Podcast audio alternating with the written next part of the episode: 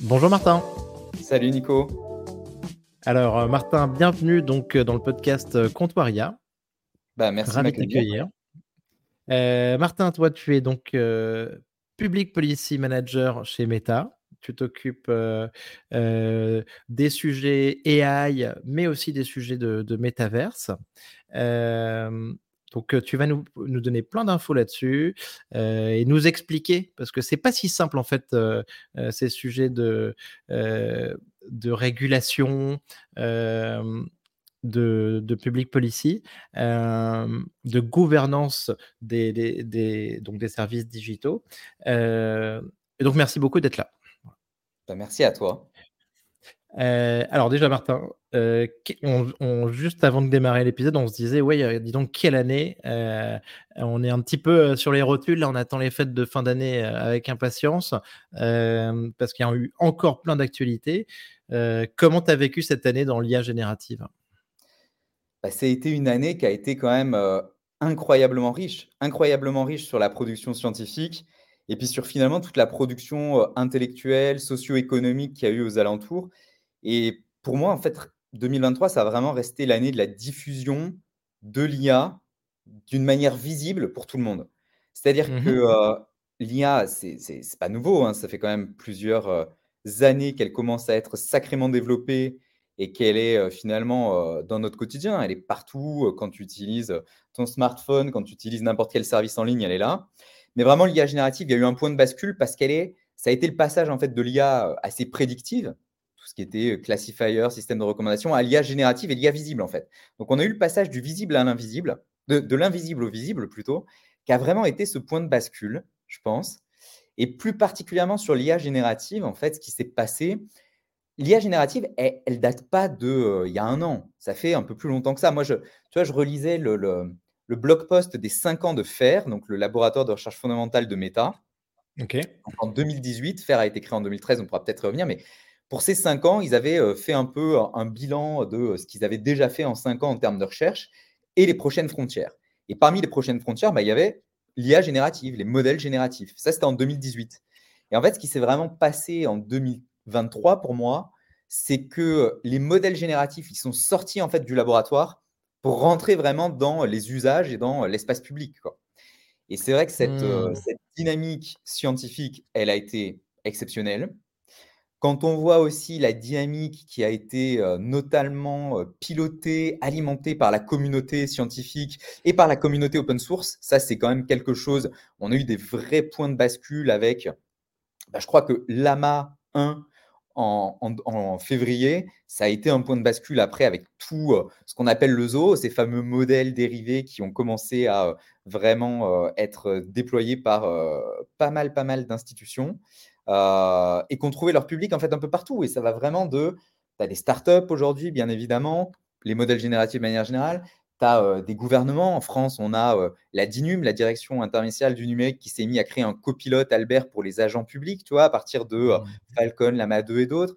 Donc, il y a vraiment une production qui est très, très riche et, et qui ne va pas s'arrêter. Enfin, on en est, à mon avis, qu'au début en termes de développement des cas d'usage, en termes d'adoption et en termes de perfectionnement des modèles surtout. Génial. Écoute, euh, ton bilan, il est très clair, très positif.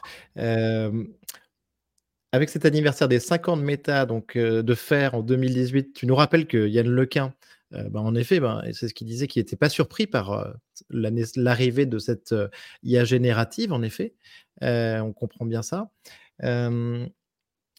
et donc, en effet, une année incroyable. Et Lama, tu as raison, qui a été quand même une énorme réussite. On, reparlera tout à l'heure un petit peu de l'open source.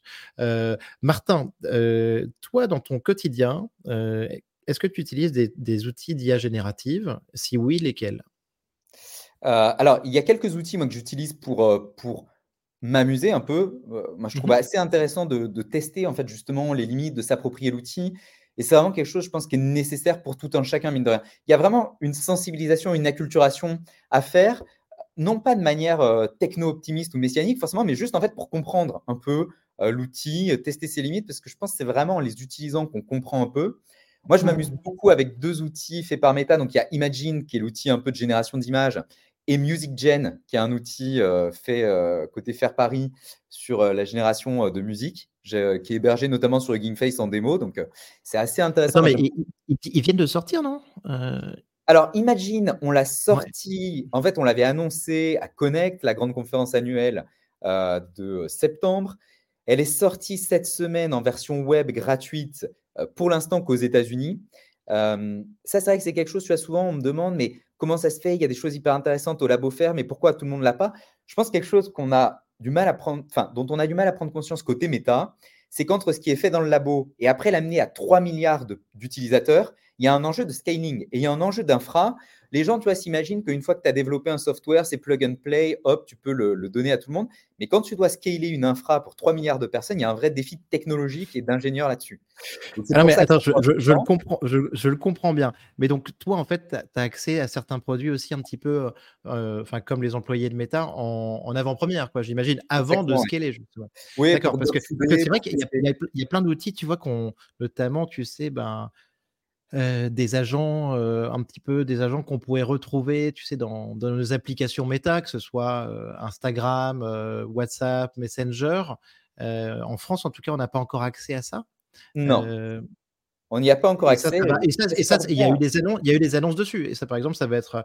moi, j'ai beaucoup d'attentes là-dessus, hein, un petit peu comme ce que fait Snap avec MyAI, quoi. Tu vois. Bah, mais je, comprends tout à fait ce que tu dis. Hein. Euh, scaler sur 3 milliards de personnes, c'est, euh, je comprends bien l'enjeu. Mm. Mais c'est vrai que moi, l'outil que j'utilise pas mal, parce que MusicGen, Imagine, c'est plus pour, euh, pour s'amuser un peu et tester les modèles. l'outil que j'utilise quand même beaucoup plus, c'est l'équivalent hein, de ChatGPT. Nous, c'est Meta AI en interne. On a une version interne aussi qui est un peu plus adaptée, aussi qui a plus d'accès à de la documentation interne, etc.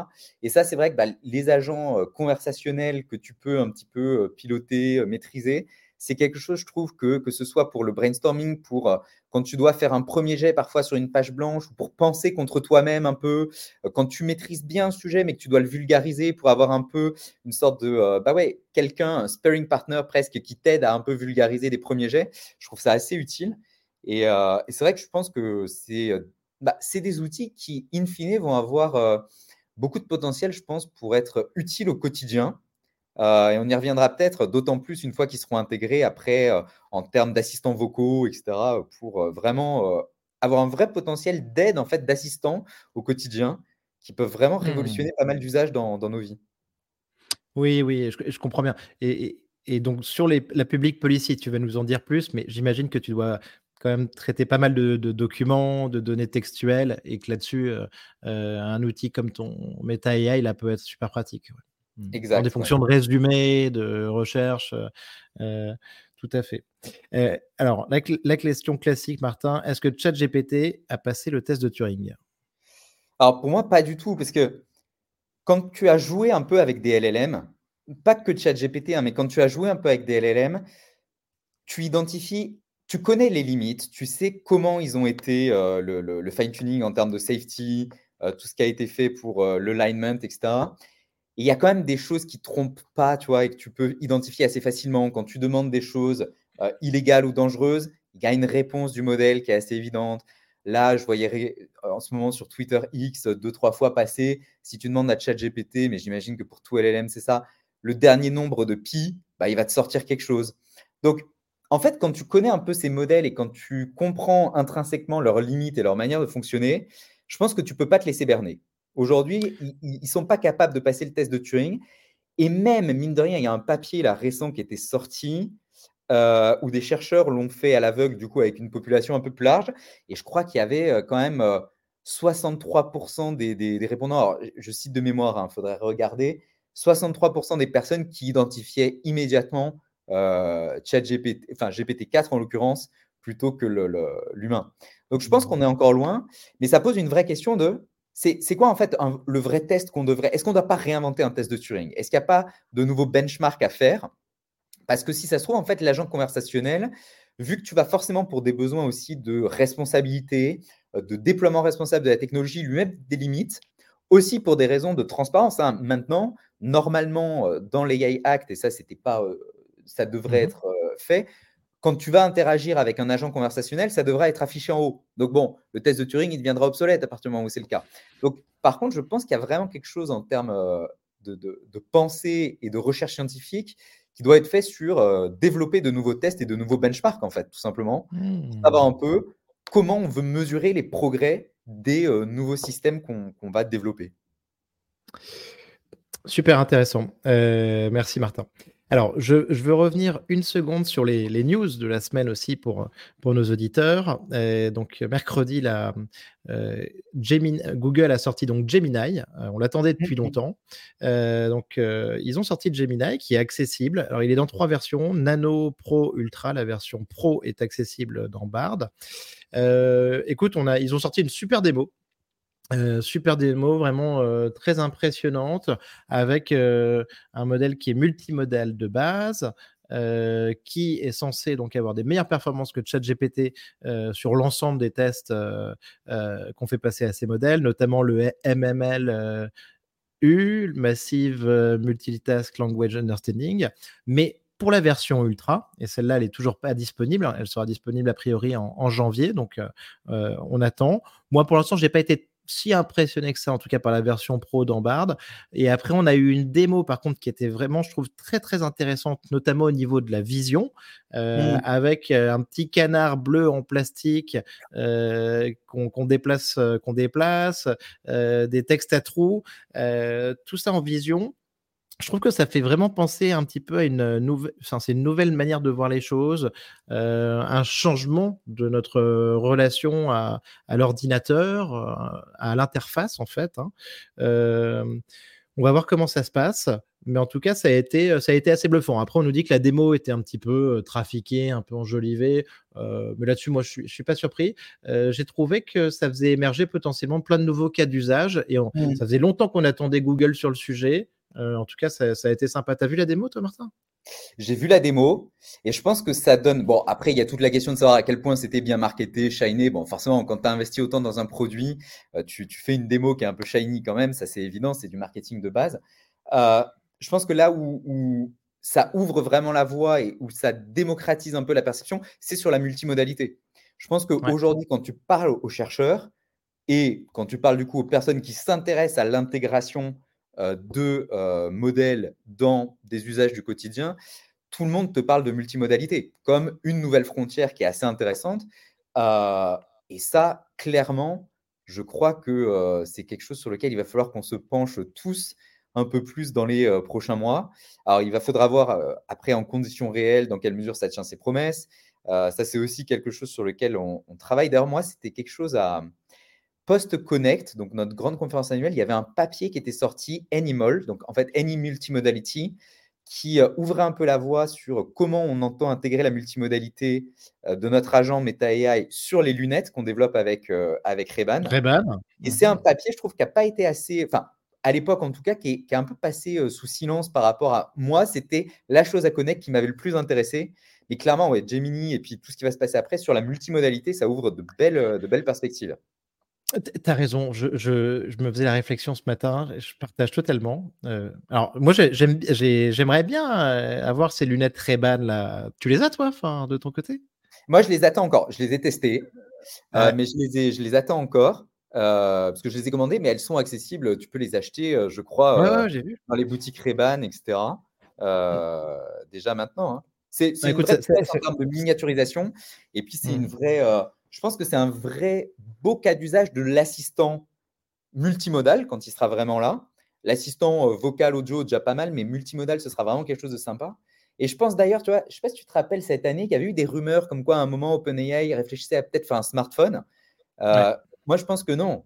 Si, si et j'ai pas de, preuves ni quoi que ce soit, s'ils développent un device, moi je pense qu'ils vont développer des lunettes ou quelque chose de portable, mais pas un, un smartphone. Enfin, je vois pas l'usage du smartphone parce que quand tu penses à la frontière de la multimodalité, GPT-4 Vision, etc., moi, je vois plutôt ça sur un, agent qui soit portable, dans le sens, pas un téléphone portable, mais portable au quotidien, tu vois, que, qui t'encombre pas les mains. Euh, donc, euh, la théorie du smartphone d'OpenAI, je ne crois pas trop. Mais c'est regarde, Elon Musk a déjà dit aussi, pourquoi un smartphone? Ils sont déjà très bien, tu vois? Je vais pas en recréer un. Sam Altman avait avait tenu les propos un petit peu dans ce sens-là. Si tu Mmh. regardes cette démo, Gemini, c'est une évidence. En Ouais. fait, toute l'expérience de la vidéo qui doit durer une dizaine de minutes, toute cette expérience est réalisable à partir d'une paire de lunettes. Donc c'est très Mmh intéressant ce que tu dis, je suis tout à fait d'accord. Moi, en plus, moi, je viens de loin parce que j'ai eu les lunettes, heu, Snap, même 2 versions et à Ah l'époque, oui! c'était c'était, les gros trucs, heu Oui. heu, ça marchait un peu moins bien, mais je suis très curieux. Et attends et je veux revenir sur cette multimodalité, tu as raison.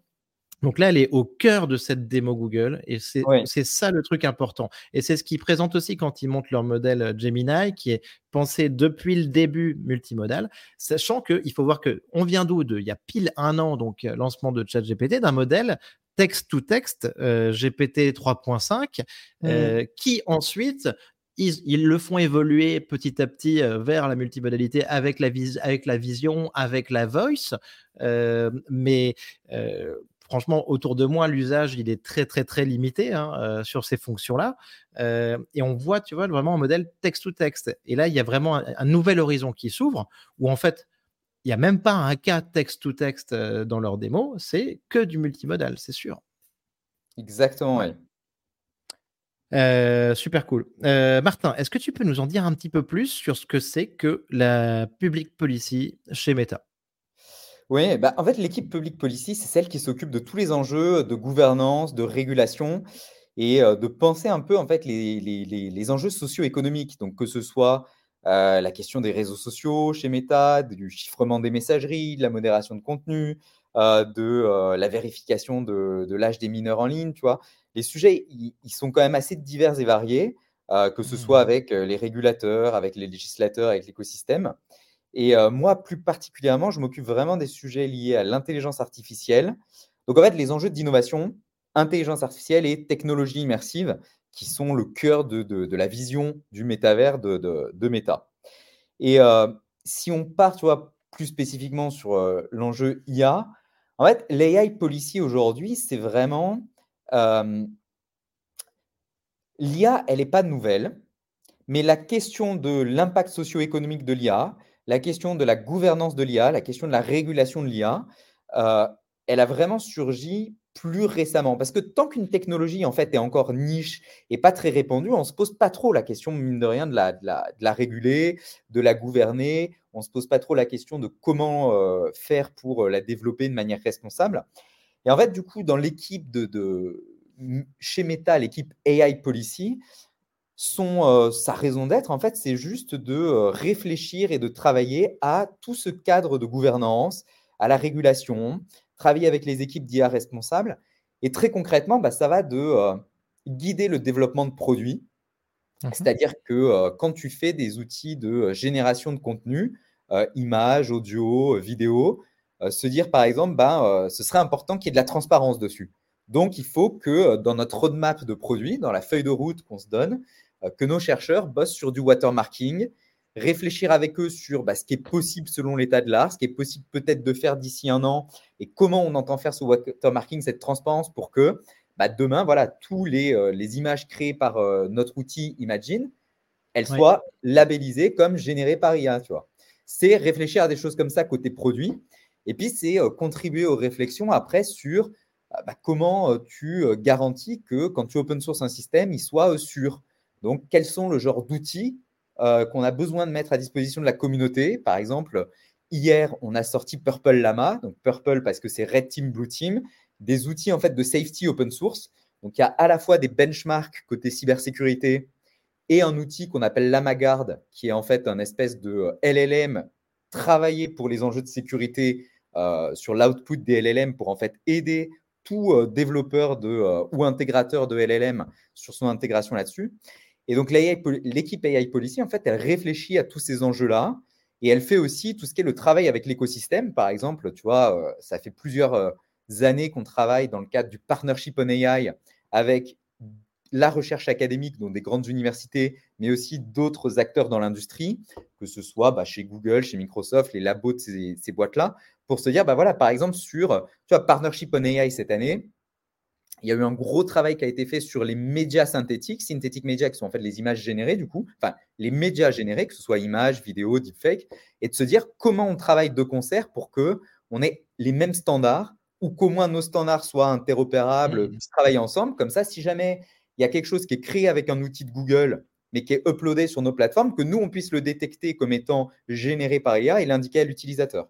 Et donc, en fait, vraiment, l'équipe AI Policy, c'est euh, aider les équipes de chercheurs, les équipes produits à vraiment euh, réfléchir à ce déploiement un peu responsable, à aussi dialoguer avec le régulateur, le gouvernement sur bah, qu'est-ce qui est l'état de l'art aujourd'hui, qu'est-ce qu'on peut espérer en termes de modèle demain, après-demain, qu'est-ce qu'il faut anticiper? Et, c'est représenter un peu tous ces enjeux-là, quoi, qui sont essentiels aujourd'hui. Super. Et, donc, je comprends aussi que dans ce que tu dis, que tu, tu travailles aussi, vous travaillez aussi pas mal sur, sur la diffusion potentiellement donc, de ces contenus, de ces images via vos, via vos plateformes. Bah, euh, et donc, euh, s'assurer qu'il n'y ait pas de, euh, de contenu deepfake, réfléchir à éviter d'avoir des problèmes potentiellement, tu vois, de manipulation des élections. tu penses un petit peu à tout ça, quoi. Exactement. Bah, ça, c'est des choses qui ne sont pas nouvelles. En fait, chez Meta, tu as deux casquettes. Tu as la casquette de développeur d'intelligence artificielle. Exact. Et d'intelligence artificielle générative, du coup. Et tu as le côté hébergeur de contenu. Facebook, Instagram, WhatsApp, ce sont des plateformes qui hébergent le contenu. Tout ce qui est euh, en fait la diffusion des contenus, la modération de contenu, c'est des choses en fait sur lesquelles on travaille depuis euh, des, années maintenant. Enfin, ça fait tu vois plus de dix ans que euh, et c'est notamment aussi en partie pour ça que l'IA a été développée pour aider à traiter du mmh contenu à grande échelle. Parce que quand tu penses que Facebook, Instagram, WhatsApp, c'est plus de 3 milliards d'utilisateurs chaque jour, enfin, pas chaque jour, chaque mois, mais ça fait quand même beaucoup, beaucoup de contenu, donc plusieurs milliards de contenus chaque jour, tu peux pas raisonnablement t'appuyer juste sur l'humain pour faire la traduction, la modération de contenu, etc. Et en fait, ton, ton équipe de modérateurs, euh, ton équipe de modérateurs serait vite saturée. Exactement. Même, même si elle est grande. Tu as besoin de la combinaison entre l'IA et l'humain. Et du coup, en fait, euh, donc tous ces enjeux après de diffusion, c'est des choses sur lesquelles on travaille déjà depuis le début. Euh, et aujourd'hui, par exemple, bon, les deepfakes, tu vois, on, avait déjà anticipé le sujet dès euh, l'apparition des, GAN, tu vois, c'est les Generative Adversarial Network 2018, ça commence à devenir un peu populaire, il commence à avoir, enfin, populaire, commence à avoir des bons modèles, on commence à avoir des deepfakes assez convaincants en 2019. Bah, dès le début, nous, on avait créé un Deepfake Detection Challenge avec AWS et des universités américaines pour euh, créer des outils de détection de deepfake et pouvoir ensuite, du coup, bah, les, empêcher d'être diffusés sur nos plateformes. Tu vois. Donc, en fait, ça, c'est des enjeux sur lesquels on pense déjà depuis pas mal d'années. Mais après, quand tu as d'un coup euh, bah, des euh, modèles, quand tu as l'IA générative qui devient un peu plus déployé, un peu plus massivement utilisé, tu as de nouveaux enjeux, tu as des nouveaux acteurs aussi avec lesquels se coordonner, des nouveaux standards en fait à faire pour en fait maximiser l'efficacité en fait de tous ces outils-là. Parce que si chacun dans son coin refait tu vois, des outils de détection, euh, en fait, c'est peut-être pas très euh, utile, c'est pas intelligent en termes de mutualisation. Et c'est aussi une des raisons pour lesquelles il y a un vrai ethos de l'open source chez nous. On y reviendra peut-être après, mais sur ce côté mutualisation en fait des ressources et de la recherche. Mmh. C'est très clair. Euh, je me demande si on ne sera pas un peu toujours dans, le jeu du chat et de la souris, tu vois, sur, euh, sur cette détection, tu vois, justement, d'images générées un peu par tout le monde, de deepfake. On y reviendra. Avant tout, Martin, j'aimerais, j'aimerais profiter de ta présence pour que tu nous fasses un petit peu, tu nous donnes un peu des infos sur l'AI Act. parce que l'AI Act, quand on est, quand on n'est pas sur le sujet, vraiment, quand on n'est pas spécialisé, ça semble un peu nébuleux hein, quand même, parce que mmh. bah, c'est c'est au niveau européen, on parle de, trilogue entre la Commission européenne, le Parlement, le Conseil de l'Europe. Donc il y a quand même pas mal de, de choses à savoir, à comprendre. On a Thierry Breton, en tout cas commissaire européen, qui nous a dit qu'il était passé du semi-marathon au marathon à l'ultra-marathon. donc on, en parlait. Il fait des, il fait des petites, des petits selfies, des petites vidéos là sur sur Twitter. Mmh. Mais ce que, je trouve bien pour le coup parce que ça permet de voir ce qui se passe. donc ça, c'est, je, ne suis pas en train de, reprocher ça. mais est-ce que tu peux nous dire aujourd'hui, donc Martin, un petit peu où on en est? Parce que je crois qu'en plus, on est sur un, moment crucial euh, aujourd'hui dans, ce processus euh, euh, de l'AI Act. Bah, le podcast aujourd'hui pourrait pas mieux tomber parce que c'est sans doute aujourd'hui qu'on va avoir un accord. Donc, on va voir. En fait, l'AI Act, tu as raison, c'est assez complexe parce que la procédure européenne est un peu complexe parce que c'est une procédure, une procédure démocratique qui est assez riche L'AI Act, en fait, si tu reviens, mais comme tous les textes, globalement, il est d'abord proposé par la Commission européenne, donc ça c'était en 2021, et il faut bien comprendre que ça a été sans doute un des premiers grands textes, ou en, cas, en tout cas un texte assez généraliste sur l'IA au niveau mondial. Donc il y avait beaucoup d'attention là-dessus, c'est pour ça qu'on a beaucoup parlé de l'AI Act ces, ces derniers euh, mois aussi quand on parlait de gouvernance. Et donc 2021, tu as la Commission qui arrive avec un texte, et un texte qui a une philosophie assez claire et assez limpide qui est de dire on va faire une approche par le risque. On va réguler l'intelligence artificielle en fait pour les risques qu'elle peut poser. Mmh et la manière la plus simple de le faire, c'est de regarder où sont les risques. Et une approche par le risque, c'était quoi? C'était assez simple, c'était de dire bah, si une IA, elle est utilisée par exemple pour recommander la prochaine chanson ou pour t'aider à écrire quelque chose ou comme autocorrect ou quoi, c'est pas très risqué, donc peu de régulation.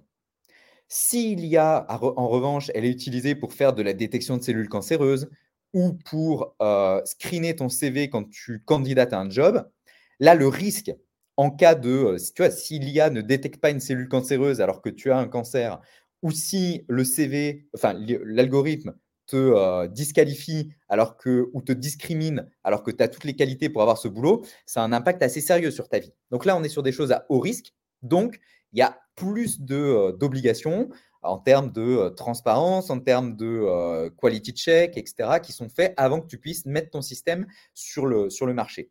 Et puis, il y a des, choses qui sont totalement interdites, par exemple faire du social scoring comme en Chine, donc un, système de crédit social, ça, la, la, la Commission européenne dit ça, c'était un peu l'approche initiale. Et cette, et cette, approche, elle, est, elle, elle, nous parle, en tout cas, je veux dire, euh, personnellement, je la trouve bonne. Euh, quand, quand j'en parle autour de moi, cette approche par les risques et les différents niveaux de risques. Écoute, je trouve, ça, on trouve ça bien. Je pense qu'on est, on est, euh, on est pas mal à être OK là-dessus. Et après, tu as eu l'irruption de ChatGPT et l'IA générative, en fait. Et comme toujours dans le jeu politique, le, le politique, il est aussi un peu obligé de réagir à l'actualité et de courir après l'actualité. Et du coup, il y a eu un impératif. Quand tu eu l'irruption de ChatGPT, d'un coup, le, régulateur, enfin le législateur plutôt, euh, a découvert euh, ces modèles de fondation qui étaient peu discutés en fait avant, euh, l'IA générative qui était peu discutée aussi. Et du coup, en fait, donc, il faut savoir que la procédure européenne, tu as différentes institutions. Comme tu l'as dit, hein, tu as la Commission européenne, le Conseil qui représente en fait les États membres, les différents pays, et le Parlement européen qui représente les députés européens. Et donc chacun fait un peu sa version du texte et après commence le trilogue où on discute des versions. Et donc dans sa version, le Parlement en juin dernier a dit bah, en fait nous on veut mettre des règles sur les modèles de fondation. Et ils ont dit nous on pense qu'il faut des règles spécifiques.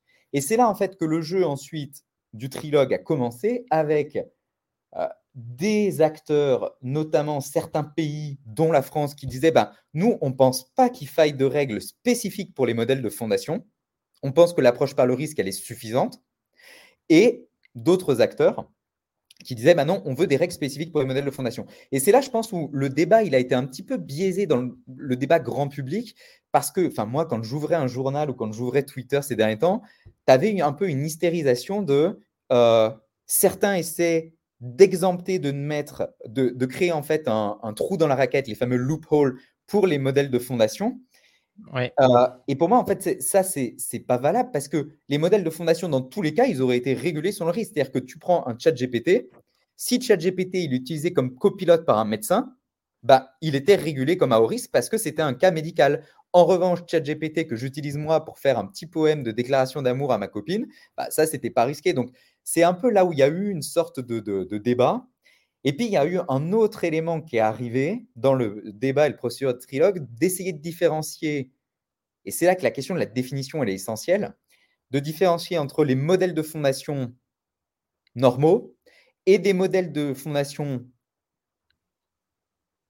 systémiques à un moment qui était appelé très capable, qui en fait, globalement, quand tu prends le débat international, c'était plutôt pour faire écho à la question des frontier models, ces fameux modèles frontières. Et donc, l'idée était de se dire, bon, il y a peut-être un risque de long terme avec des modèles très, très capables. Comment on les régule cela? Avec des règles additionnelles. Donc ça, ça a fait irruption dans le débat.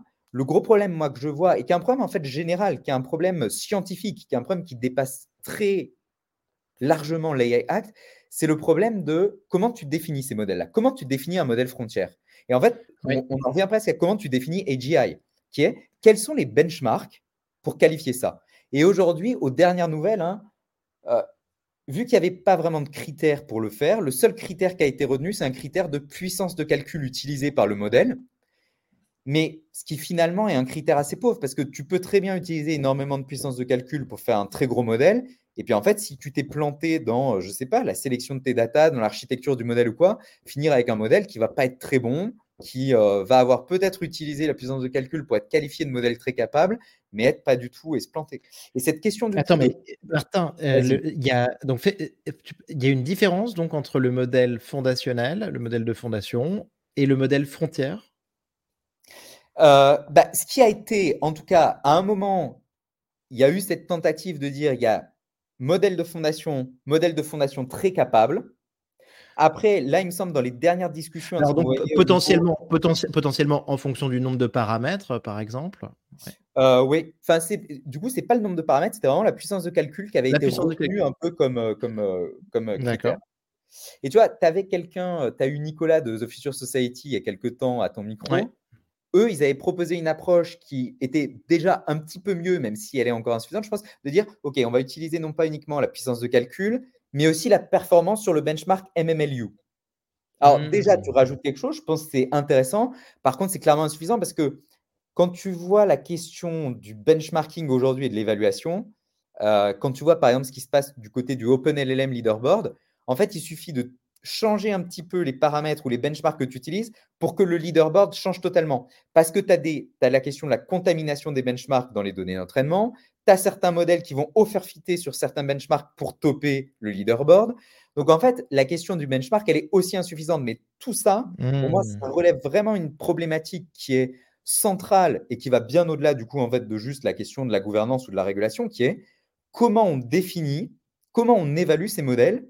Et ça rejoint un peu la question du test de Turing et la question autrement de l'AGI. Comment tu évalues ces modèles pour vraiment savoir à quel moment il y a tel modèle qui est vraiment meilleur que l'autre? Et tu parlais de Gemini tout à l'heure. Je voyais déjà un peu des controverses parce que tu as des personnes qui disaient, mais pourquoi ils comparent Gemini sur ce benchmark avec un few shots learning contre GPT-4 en zero shot? Donc, même, sur un benchmark, même sur un même benchmark, entre un zero shot, un few shot, euh, des choses. Mais bien sûr, bien sûr. Je pense que tu as vraiment besoin et, même d'un point de vue performance, compréhension, même d'un point de vue après, euh, tu vois, je suis une startup, je veux choisir un modèle pour l'intégrer selon mon use case. Avoir un peu une approche scientifique consolidée, un espèce de consensus en fait de la communauté scientifique ou de la communauté d'utilisateurs sur comment on évalue, quel benchmark, quelle chose. Ça, à mon avis, c'est important. Hugging Face fait un très beau boulot, Clémentine Fourier là-dessus. Très, très important. Et, euh, il très faut important. plus, plus fait. Quoi. Mais non, mais tu as raison. Et, non, mais, et là, et là les, chiffres qu'on a eus sur, le mode, sur les, les performances de, de Gemini, c'était celles annoncées par Google. Hein. Et donc, euh, tu as raison, il y a cette question du few shot, il y a cette question de euh, quel, quel modèle on compare, quelle taille de modèle on compare. Euh, et, et, Thomas Yellum, que j'avais reçu ici, m'avait dit aussi que vous travaillez sur, sur un benchmark. tu as raison, en fait, avoir un benchmark un petit peu général, standard pour euh, se faire une idée euh, la plus juste possible et la, le plus rapidement possible sur ces modèles. Quoi. Exactement. Bah, il est sorti ce benchmark, hein, c'est Gaia, euh, General AI Assistant. Il est sorti il y a 2-3 semaines, le papier. Donc, bah, Thomas a, y a contribué, c'est Grégoire qui, qui, a l'idée le, le, projet, avec aussi Clémentine de GameFX. Donc, c'est un projet qui, est, qui a été notamment fait par FAIR, donc du coup nos chercheurs côté méta et, et. Yann Lequin a aussi donné, mis la main à la pâte pour mmh. contribuer un peu. L'idée, en fait, c'était, ils ont voulu créer un benchmark qui, bah, en fait, on en revient presque à la question du test de Turing, c'était de se dire quel benchmark on peut créer qui permette d'évaluer des choses finalement pas hyper complexe, qu'un humain peut faire assez facilement avec un accès Internet, aller vérifier une information, faire peut-être deux, trois calculs, etc. Mais vérifier si cette capacité de raisonnement de l'assistant, elle était là ou pas. Et euh, mmh. aujourd'hui, bah, sur le benchmark, euh, les modèles existants font d'assez piètres performances par rapport à l'humain. Et l'idée, c'est euh, bah, de pouvoir un peu peut-être améliorer les perfs. Peut-être que les, futures itérations de Lama seront meilleures dessus. Peut-être que des futures itérations de modèles ouverts aussi. Peut-être que GPT-5, d'autres. Donc, et ça, c'est important. Ok, top. Top. très bien. mais alors, donc, ce que tu nous disais, c'est qu'aussi, bah, il y a eu quand même un zoom après cette approche par les risques. Il y a eu un zoom, une concentration de l'attention sur les modèles de fondation. Oui. Et, donc, c'est un petit peu les discussions là, du, moment, si je comprends bien. Et donc, on a plusieurs camps là-dedans. Ça va être d'un côté Thierry Breton euh, euh, et, certains experts qui vont te dire que euh, ces modèles ils doivent se conformer à un ensemble de, règles, qu'il ne doit pas y avoir d'exemption spécifique pour les modèles fondationnels. Et de l'autre côté, donc un autre camp dans lequel on va pouvoir retrouver les gens de Mistral, par exemple, Arthur Mensch, Cédrico, Yann Lequin, si je comprends bien, qui disent que ces modèles fondationnels, grosso modo, ils n'ont pas besoin, il ne faut pas les réguler parce que ce n'est pas, pas des produits euh, non mmh. plus, ce pas des applications, mais c'est juste des, des technologies. C'est ça un petit peu. Mais en fait, moi je pense que c'est là que le débat a été assez mal posé, c'est qu'on a dit est-ce qu'il faut réguler ou pas les modèles de fondation? En fait, de facto, les modèles de fondation seront régulés selon l'approche par le risque. Donc, peu importe.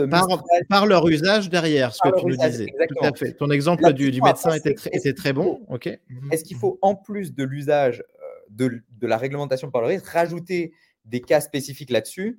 Et c'est là qu'il y a eu euh, pas mal de, débats, d'animations d'idées. Euh, et tu reviens, tu vois, si tu prends une, une, allégorie ou une métaphore avec toutes les limites que ça peut avoir, c'est comme si tu dis le modèle de fondation, c'est le moteur. Le moteur, tu peux l'installer dans une usine pour faire tourner une turbine. Enfin, une turbine, c'est un moteur, mais pour faire tourner une installation, ou tu peux le mettre sur une voiture. La question, c'est les garde-fous que tu veux mettre. Euh, est-ce que, par exemple, la ceinture de sécurité, l'ABS, l'airbag, tu dois le mettre partout dès qu'il y a un moteur? Ou est-ce que tu dois le mettre uniquement dans la voiture? Tu vois, tu peux avoir des débats comme ça. Euh, bon, moi, je pense que on va avoir quelque chose finalement d'intermédiaire. Hein, On va mmh. avoir un accord qui va se faire sur des règles spécifiques sur les modèles de fondation qui vont être à voir ce, ce, sur quoi finalement tout le monde s'accorde, mais il va y avoir des règles minimales. Et puis, toujours cette règle par le risque en mode, bah, après, quand ils sont déployés, ils vont être. Non, mais écoute, ça, ça, va être très intéressant. Donc, donc, ce que je comprends, c'est qu'on le saura grosso modo aujourd'hui. On, on, aura la réponse dans la journée. on va savoir s'il y a un accord. Et puis après, les détails, parfois, ils peuvent. On va savoir s'il y a un accord. Et donc, et après, donc, dans, dans le jeu de pouvoir aussi, ce que, ce que j'ai compris, c'est que quand même, il y avait donc euh, d'une certaine, d'une certaine manière une pression aussi peut-être, euh, par exemple, euh, de la France et donc de, de, certains États souverains pour, pour défendre leurs champions locaux, par exemple en parlant de, de Mistral, versus la Commission européenne. Et, en se disant aussi que grosso modo, bah, il fallait un petit peu ne pas trop euh, limiter, brider, rendre complexe avec un cadre régulatoire euh, trop contraignant cette euh, l'innovation en mmh. France, parce que sinon on risquait d'avoir une fuite des cerveaux, une fuite de nos équipes les plus talentueuses sur ces modèles fondationnels qui iraient peut-être à l'étranger aussi. Oui, mais là aussi, moi je trouve que ça a été oh, le, le vrai débat technico-juridique, il était un peu plus complexe parce que ça aussi, je pense, c'était un peu une simplification dans le débat public, un peu comme réguler ou pas réguler les modèles de fondation. Ils sont régulés de facto. La question, c'était est-ce qu'il faut des, mesures additionnelles? Là, c'est un peu pareil. Quand tu écoutes un peu plus précisément la position française du gouvernement, mais aussi des acteurs de la chaîne de valeur économique, hein, euh, quand tu regardes les positions qu'a pris le MEDEF, par exemple, qui représente, pour le coup, euh, le MEDEF, il représente d'abord les, entrepreneurs, les entreprises euh, avant tout, eux aussi disaient non, il faut pas trop réguler euh, le modèle de fondation, euh, pas rajouter des briques supplémentaires parce que ça peut finalement pénaliser la diffusion de, de l'innovation dans l'économie. Et c'est là-dessus sans doute qu'il y a eu en fait des, je pense des, des incompréhensions sur le fait que tout le monde a cru et je pense qu'il y a eu peut-être un peu d'instrumentalisation aussi sur le fait que la France ne représenterait que Mistral, l'Allemagne ne représenterait que Alep Alpha, etc. Et puis du coup, c'est parti de là. Je pense que la question de la chaîne de valeur et de la diffusion de l'innovation, elle était bien plus importante. Euh, elle était plus mmh. importante parce que quand tu regardes l'ensemble de, euh, bah, des positions des acteurs euh, de, ouais, mmh. de, représentants de la chaîne économique, il y avait beaucoup de personnes qui disaient, mais nous, l'approche par le risque nous semble suffisante et semble justement la plus à même d'aller en fait encadrer là où il y avait besoin sur la base de comment ça va être déployé en situation réelle. Quoi. Non, non, mais écoute, on, ça, ça, déchaîne les passions. On est dans un truc qui est bah quand même compliqué, compliqué au niveau euh, euh, régulation, les instances européennes. Ça, ça déchaîne les passions parce qu'on se dit, on a peur aussi de, de, prendre du retard sur ces technologies qui sont hyper importantes. On a envie de les avoir.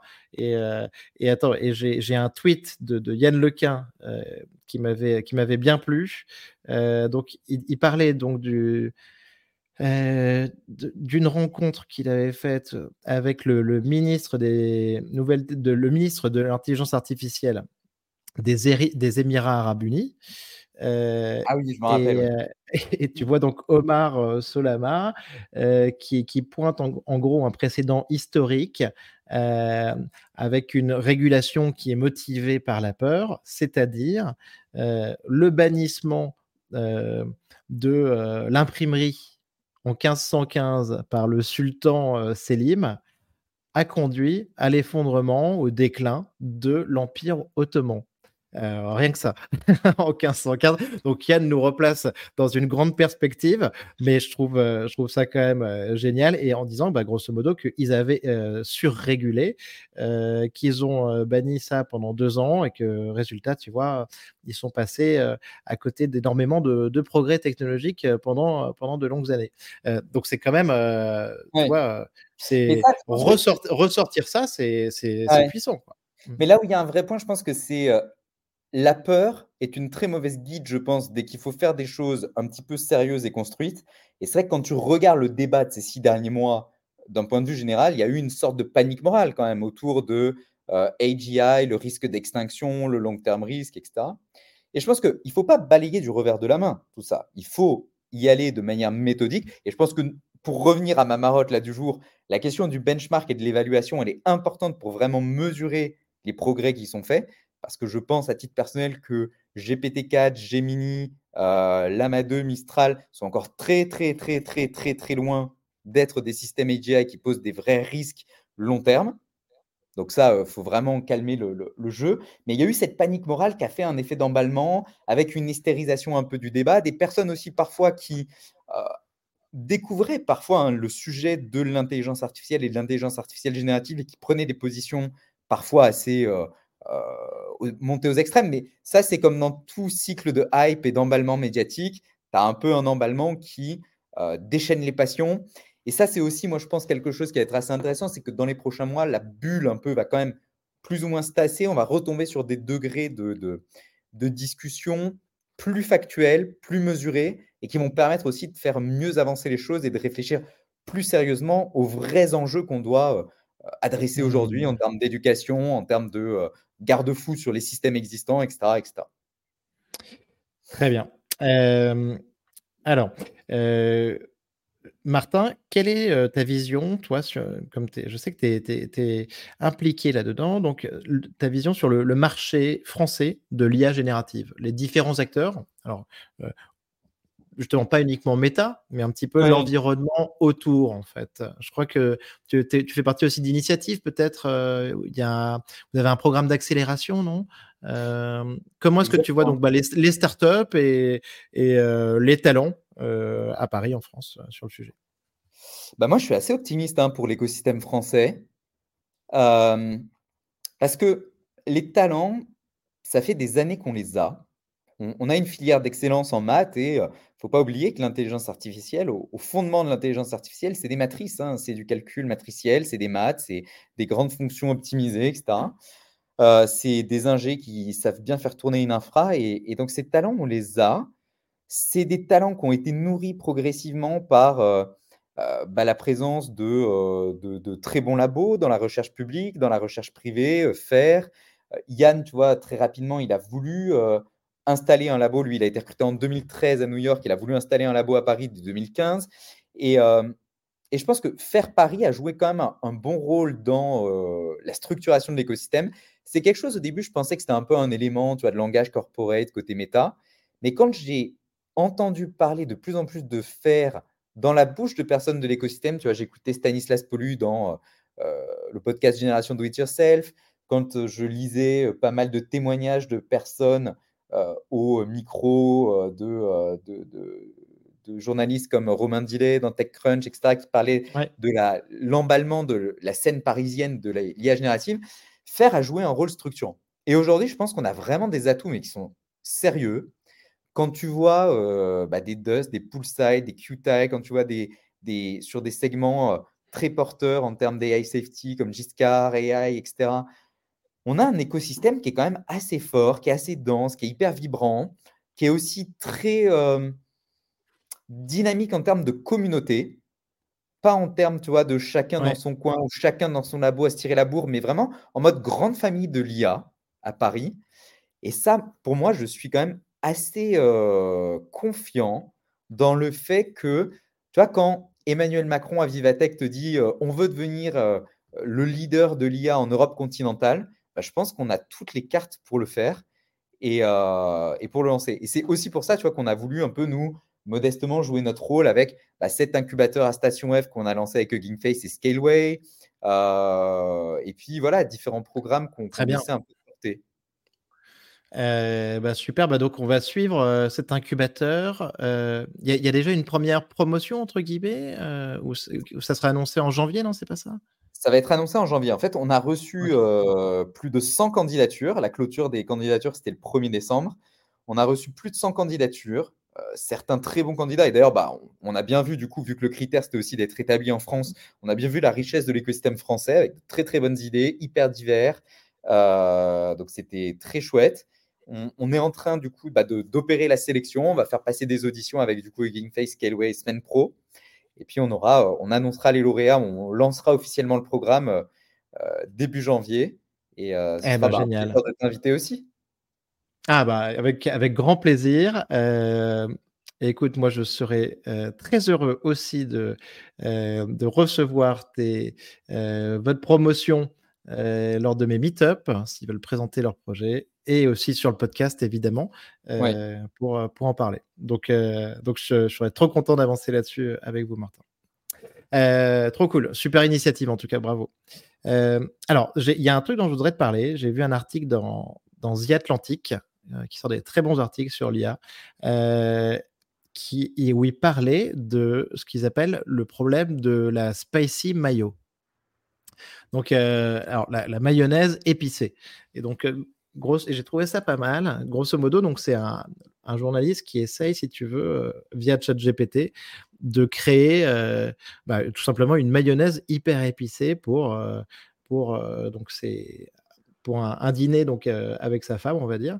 Et, et le truc, en fait, c'est qu'il se retrouve très vite arrêté donc dans cette recette, parce qu'on lui dit, bah, grosso modo, cette, cette recette de spicy mayo, peut-être que tu aimes bien manger épicé, mais, mais en fait, ça peut être dangereux.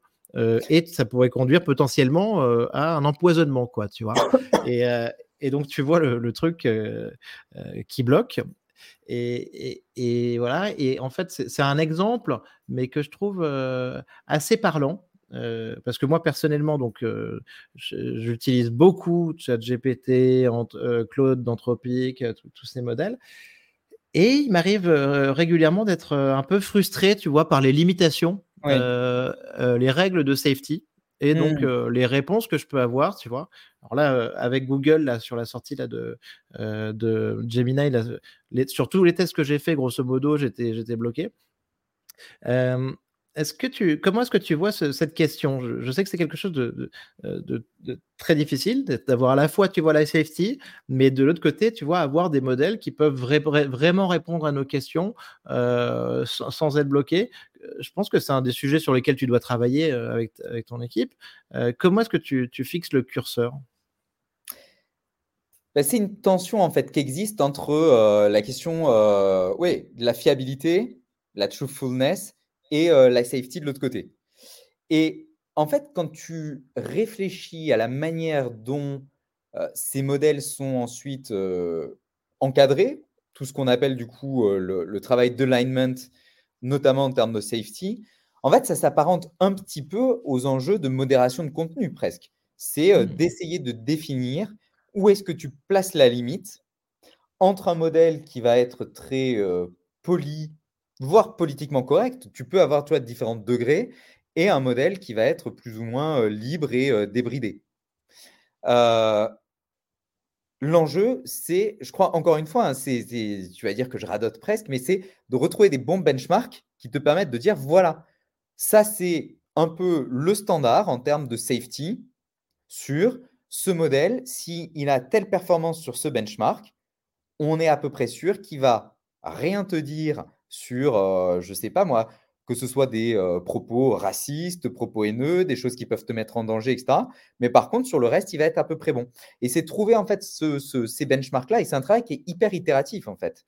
Euh, c'est un travail mmh. qui est fait aussi, tu as des degrés de sensibilité. Tu vois, tu auras forcément dans certains contextes, et il faut offrir cette flexibilité aussi, je pense, des intégrateurs de LLM qui, pour tel type d'application, voudront surtout pas que le modèle se mette à parler de tel ou tel sujet, alors que d'autres auront une approche beaucoup plus permissive dans les limites de la loi, tu vois, et dans la limite du free speech, etc. Donc c'est une très question bon point, très bon point. d'alignement bon et c'est presque mmh. des questions en fait quand tu montes d'un cran après, c'est presque de la, la philosophie de l'IA quoi, de quelles sont les valeurs sur lesquelles on veut aligner un modèle et, ça, ben, ça se fait, nous, on a pu le voir côté méta sur la question de la modération de contenu, ça se fait, tu as déjà un cadre légal qui te dit ce qui est autorisé ou pas. Ensuite, tu as un cadre qui est de travailler avec l'ensemble de la communauté, les représentants des différentes communautés qui peuvent être impactées, des minorités aussi, pour savoir quels sont dans tel ou tel domaine les discours acceptables ou non quels sont aussi les propos qui peuvent être offensants, tu vois, des choses comme ça. Donc, tu as la dimension de définir d'un point de vue presque philosophie de la justice quelles sont les valeurs qu'on est prêt à accepter, mais qui dépassent là très largement en fait la question de l'IA. C'est des questions qu'on retrouve presque dans la question de la modération de contenu sur les plateformes ou bien avant sur la question des modérateurs sur les forums, etc. Et puis après, tu as l'enjeu technique et technologique où aujourd'hui, on perfectionne de plus en plus du coup les euh, différents euh, outils de safety qu'on met sur CLLM pour être sûr en fait de, bien calibrer euh, pour euh, qu'on ait euh, finalement le moins de faux positifs possible et un alignement le plus fin possible. Parce que c'est un peu, si tu mmh. reprends la question de la modération de contenu, au début de la modération de contenu, il y avait énormément de faux positifs. Donc un peu de cas où les gens pensaient qu'ils étaient censurés, mais en fait c'était juste les algos qui étaient mal calibrés, qui avaient beaucoup de faux positifs, qui étaient un peu trop serrés pour justement rien laisser passer. Et puis à mesure que l'algo se perfectionne, avec de plus en plus de cas, de plus en plus d'expérience, bah, il est de plus en plus fin et il cible vraiment précisément seulement les contenus qui sont vraiment problématiques et pas le reste. Donc c'est là-dessus, tu vois, Spicy Mayo, ouais, là aujourd'hui, il est peut-être pas assez fin et puis, euh, euh, tu vois, tu peux pas penser chaque cas particulier. Mais à terme, on va, on va arriver vers quelque chose qui sera de plus en plus utile et de moins en moins bridé sur les aspects en fait inoffensifs du quotidien, quoi. Oui, oui, oui. Non, non, mais je te, dis ça parce que, en fait, moi, j'ai, un ressenti, mais de mon usage personnel, hein, tu vois, donc attention, hein, c'est, mon expérience, euh, où j'ai, l'impression que petit à petit, tu vois, ChatGPT euh, GPT-4 est devenu, tu vois, tout au long de l'année, de plus en plus euh, restrictif, tu vois, que sa safety, tu vois, s'est amélioré aussi. mais je, et, donc, et, ça, commence de temps en temps, tu vois, à me poser des limites, mais aussi parce que mon usage est, plus important et que je le sollicite plus souvent et là où je lui posais pas de questions forcément avant, tu vois. donc, il y, a cet aspect-là aussi. Mais je comprends que ça va se régler comme tu le dis. Et j'aime bien aussi ce que tu as dit du, fait qu'il y aurait quand même aussi différents, différents modèles spécialisés avec, avec donc des, des, règles différentes et des niveaux de, de risque différents, on va dire. Exactement, oui. Très bien.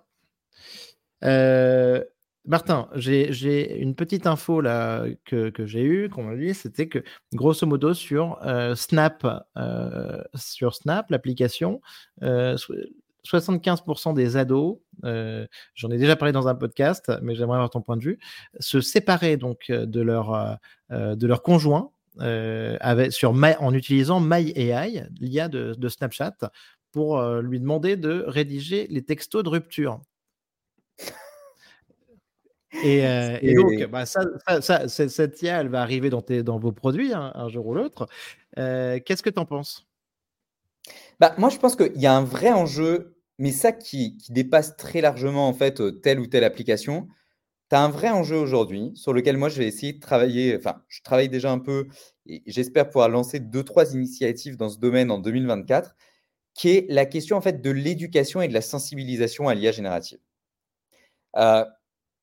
Un peu de la même manière que tu as en, enfin, en, France, en anglais, ça s'appelle Media Literacy, la question de la sensibilisation et de l'éducation aux médias et à l'information. De la même manière, je pense que tu as un besoin d'éducation à l'IA, AI Literacy, pour expliquer en fait un outil comme un assistant conversationnel, à quoi il peut servir, comment il fonctionne un peu sous le capot, la question de, bah, il ne te donne pas forcément une réponse juste, mais une réponse probable, il y a des limites, il y a des hallucinations, il y a des biais qui sont des biais qui reflètent en fait les biais qu'on a dans notre monde. Euh, et je pense que cette question de la sensibilisation et de l'éducation un peu, elle est mais essentielle, elle est centrale. Et mmh. c'est vraiment moi des initiatives que je veux porter un petit peu parce que euh, c'est ça qui va vraiment permettre in fine d'avoir un outil qui est vraiment utile. Et euh, faut, faut, toi, tu as un peu un sentiment, je pense, de euh, une pente facile que beaucoup critiquent de l'anthropomorphisation de cet agent conversationnel, etc. Euh, de ces fameux AI agents que tu prendrais comme euh, du coup quelqu'un avec que, que, tu anthropomorphises, vers qui tu projettes quelque chose. Mais je pense que quand tu fais ce travail d'explication, quand tu fais ce travail d'éducation, c'est là que tu pourras en tirer le meilleur et que les gens pourront vraiment comprendre comment les utiliser, à quoi ça peut vraiment servir et les limites aussi. Et c'est ça, moi, je pense, qui est vraiment quelque chose d'essentiel euh, et qui est un travail, tu vois, de, société, en fait, au final. Un travail de sensibilisation. Il y a plein d'assauts, je pense, qui font déjà du beau travail dans la sensibilisation au numérique, la sensibilisation à l'utilisation des réseaux sociaux, l'usage raisonné des réseaux sociaux, qui euh, ont leur part à jouer. Il y aura un rôle de l'éducation nationale aussi, il y aura un rôle des, des, des employeurs aussi. Quand tu penses au potentiel de l'IA générative, des copilotes, etc., au quotidien pour pas mal de tâches, bah, là aussi, il y a un vrai besoin, je crois, de. Tu vois, Accenture dit régulièrement c'est 40% de, tâches quotidiennes qui pourraient un peu être augmentées par un copilote. Euh, euh, Et il y, en a qui te disent qu'au-delà de 50%, euh, c'est le job qui disparaît. Quoi. Alors ça, moi, j'y crois pas. Tu vois. Ça, c'est un vrai point. On a mmh souvent cette question de est-ce que l'IA va détruire des emplois? Est-ce qu'il faut avoir peur, etc. Je n'y crois pas non plus. J'y crois pas non Mais vas-y, vas-y, euh, dis-moi. L'argument qui est, qui est rebattu, c'est de dire la personne qui va utiliser l'IA va remplacer la personne qui ne l'utilise pas. Et quand tu regardes l'histoire, c'est ça. L'agriculteur qui s'est mis à utiliser le tracteur, il a remplacé l'agriculteur qui utilisait la charrue. Le comptable qui s'est mis à utiliser Excel, il a remplacé le comptable qui faisait ça à la mano dans ses petits carnets. Et pour autant, le métier d'agriculteur, le métier de comptable, il n'a pas disparu. Il a pu se réinventer, il y a des nouvelles perspectives qui ont pu être ouvertes, etc. Donc, vraiment, moi, moi, je vois là-dessus, tu vois, la, création de plein de nouveaux emplois euh, qu'on n'imaginait pas forcément. et, je prends justement souvent cet exemple de l'agriculture, qui est que, tu vois, en, 1900, grosso modo, tu avais 50% ou 50 à 60% de la population qui était dans le secteur agricole. Euh, et euh, aujourd'hui, tu vois, c'est inférieur à ces 0,5%. Mmh. et, et, mais, et, si tu te places en, en 1900 et qu'on te dit grosso modo, on va cette, cette, proportion, elle va passer de 50 à 60% à 0,5%, tu te dis mais énorme destruction d'emplois et comment on va faire en fait? Mais en fait le truc c'est qu'on n'imaginait pas, tu vois, créer tous ces jobs par la suite. Oui. Et puis même toi, enfin, donc c'est pour ça que l'enjeu d'éducation de formation il est essentiel. Mais même toi, le fait que demain un LLM puisse automatiser plein de pans du travail, moi j'y crois pas. Il y a encore plein de barrières techniques.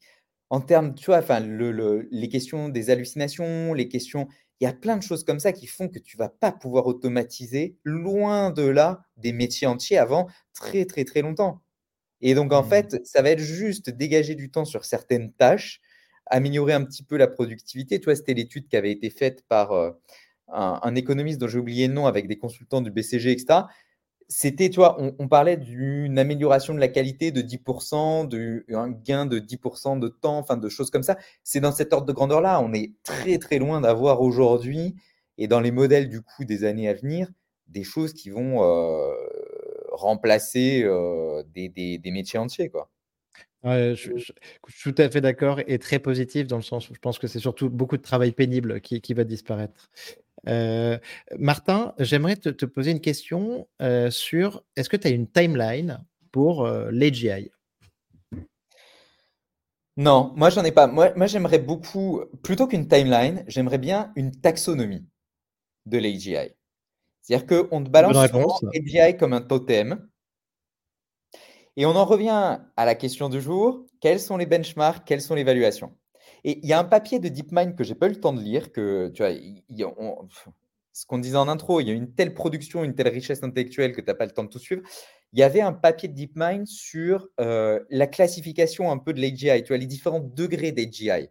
Parce qu'une AGI, une intelligence artificielle générale qui sera capable, là je dis à mon smartphone, heu, bah, cale-moi un rendez-vous avec Pierre, Marie et puis Jody et puis le truc va chercher dans ton calendrier, faire ci, faire ça, passer les hop, envoyer un petit texto en mode ton agenda, il est pris à ces trucs-là, mais est-ce que tu peux te libérer? Enfin, une intelligence artificielle générale comme ça, qui serait capable juste de bien gérer une petite demande classique par rapport à une intelligence artificielle qui serait capable, tu lui dis: «Bon, bah, faut que je ponde un rapport de synthèse sur l'état, de, heu, l'art de la recherche en fusion nucléaire», c'est pas la même chose.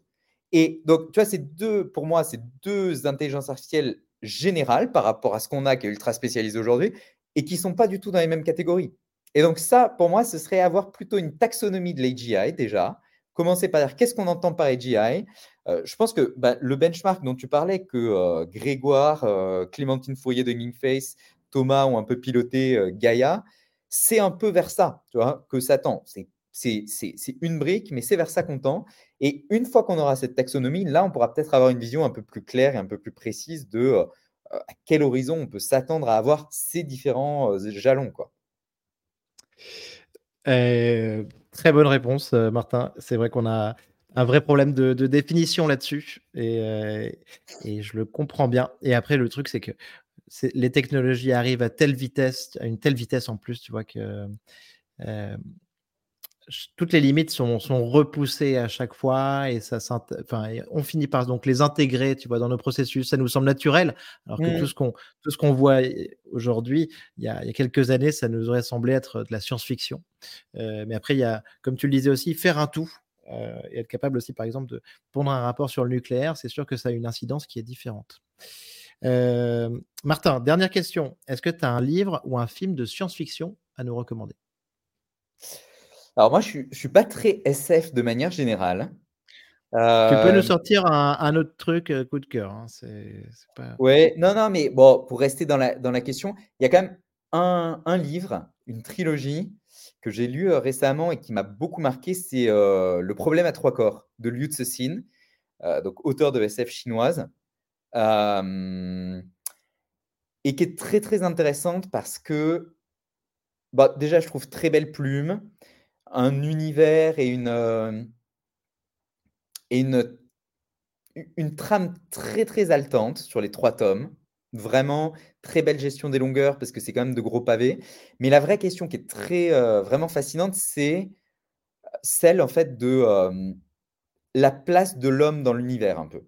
De La place de l'homme au-delà de la Terre et la question de l'intelligence et de l'intelligence, en fait, extraterrestre un peu qui se pose et qui est posée de manière très, très, heu, fine avec des, des références à, heu, des concepts un peu sociologiques quand même, mais toujours bien amenés et qui vraiment amènent à se poser ces questions de, quelle est la particularité de l'homme un peu? Tu vois, c'est presque ce moment copernicien qu'il y a dans ce roman de l'homme qui découvre qu'il n'est pas seul au centre de l'univers. Et je pense que c'est un petit peu ce qu'on est en train de vivre côté intelligence artificielle. Ça, c'est Thomas Yalom aussi qui le disait. On vit un peu un moment copernicien de l'intelligence. Moi, je pense que ChatGPT, ça a un peu été presque une sorte de blessure narcissique de euh, quand on a découvert avec Copernic que la Terre n'était pas le centre de l'univers, bah là, on est en train de découvrir que la manière pour l'homme de euh, ce qu'on fait quasiment au quotidien, c'est peut-être pas le cœur de l'intelligence même. L'intelligence, en fait, elle est euh, assez protéiforme. Il y a des formes, euh, beaucoup de choses qu'on fait au quotidien et pour lesquelles on pense être l'apanage de l'intelligence. En fait, un bon calcul matriciel, un bon LLM pourra le faire aussi peut-être. Et ça nous force à nous réinventer un peu. Tu vois, ça, fait un mal, ça fait une petite blessure narcissique. C'est ce moment copernicien de l'intelligence où on doit se réinventer. Mais c'est justement l'occasion de se dire, bah, en fait, c'est quoi? C'est sur ces tâches créatives-là, sur ces choses spécifiques que l'homme doit vraiment aller et qui font en fait le propre de l'homme sur l'intelligence émotionnelle, interpersonnelle, etc. Et, euh, je, retrouve en fait beaucoup dans cette question du le problème à trois corps et la place de l'homme dans l'univers, euh, de euh, l'homme qui, sort de la Terre, l'homme qui sort du système solaire, que reste-t-il de son humanité? Il y a un peu de ça dans ce qu'on est en train de vivre sur la question de l'intelligence. Donc vraiment, ouais, une belle lecture. Super, super analyse, super analyse, Martin, hyper intéressant. Alors je n'ai pas eu le temps de. Il, faut quand même s'y mettre hein, dans ce bouquin euh, parce que j'ai le premier tome. il est assez, c'est assez dense. Il est dense. Mais, mais écoute, en tout cas, ce que tu dis est, est très intéressant, en effet. c'est la notion d'intelligence, en fait, qu'on pensait être un petit peu le, propre de l'homme, qui, qui ne nous appartient plus uniquement. Et, et c'est complètement bouleversant. Donc, on vit une époque fascinante par rapport à ça. Merci beaucoup, Martin, d'être venu dans le podcast. Bah, C'était trop sympa d'échanger avec toi. on va suivre euh, le dénouement, euh, est-ce qu'ils arrivent à trouver un accord ou pas sur euh, l'AI Act Et on suivra aussi, bah, bien sûr, les lancements de produits là, de, Meta. Moi, je, suis très, je suis impatient de voir, voir ça. Et aussi, bah, donc l'incubateur que, que, vous avez lancé donc avec Hugging Face et Scaleway. L'incubateur, tout ça, la multimodalité, les modèles quantisables, les petits modèles qui, à mon avis, vont être un vrai truc 2024. Il y a plein de belles choses. Merci Nico. trop bien. À très bientôt, Martin. Merci beaucoup. Ciao. Salut. Bravo, vous avez écouté cet épisode de Comptoiria jusqu'au bout. Pour me soutenir, merci de le partager à deux amis ou de le relayer sur les réseaux sociaux et de le noter 5 étoiles avec un commentaire sur Spotify ou Apple Podcast. Pour finir, si vous voulez échanger sur l'IA générative et ses applications, contactez-moi directement sur LinkedIn ou venez simplement au meet-up mensuel Comptoiria. À bientôt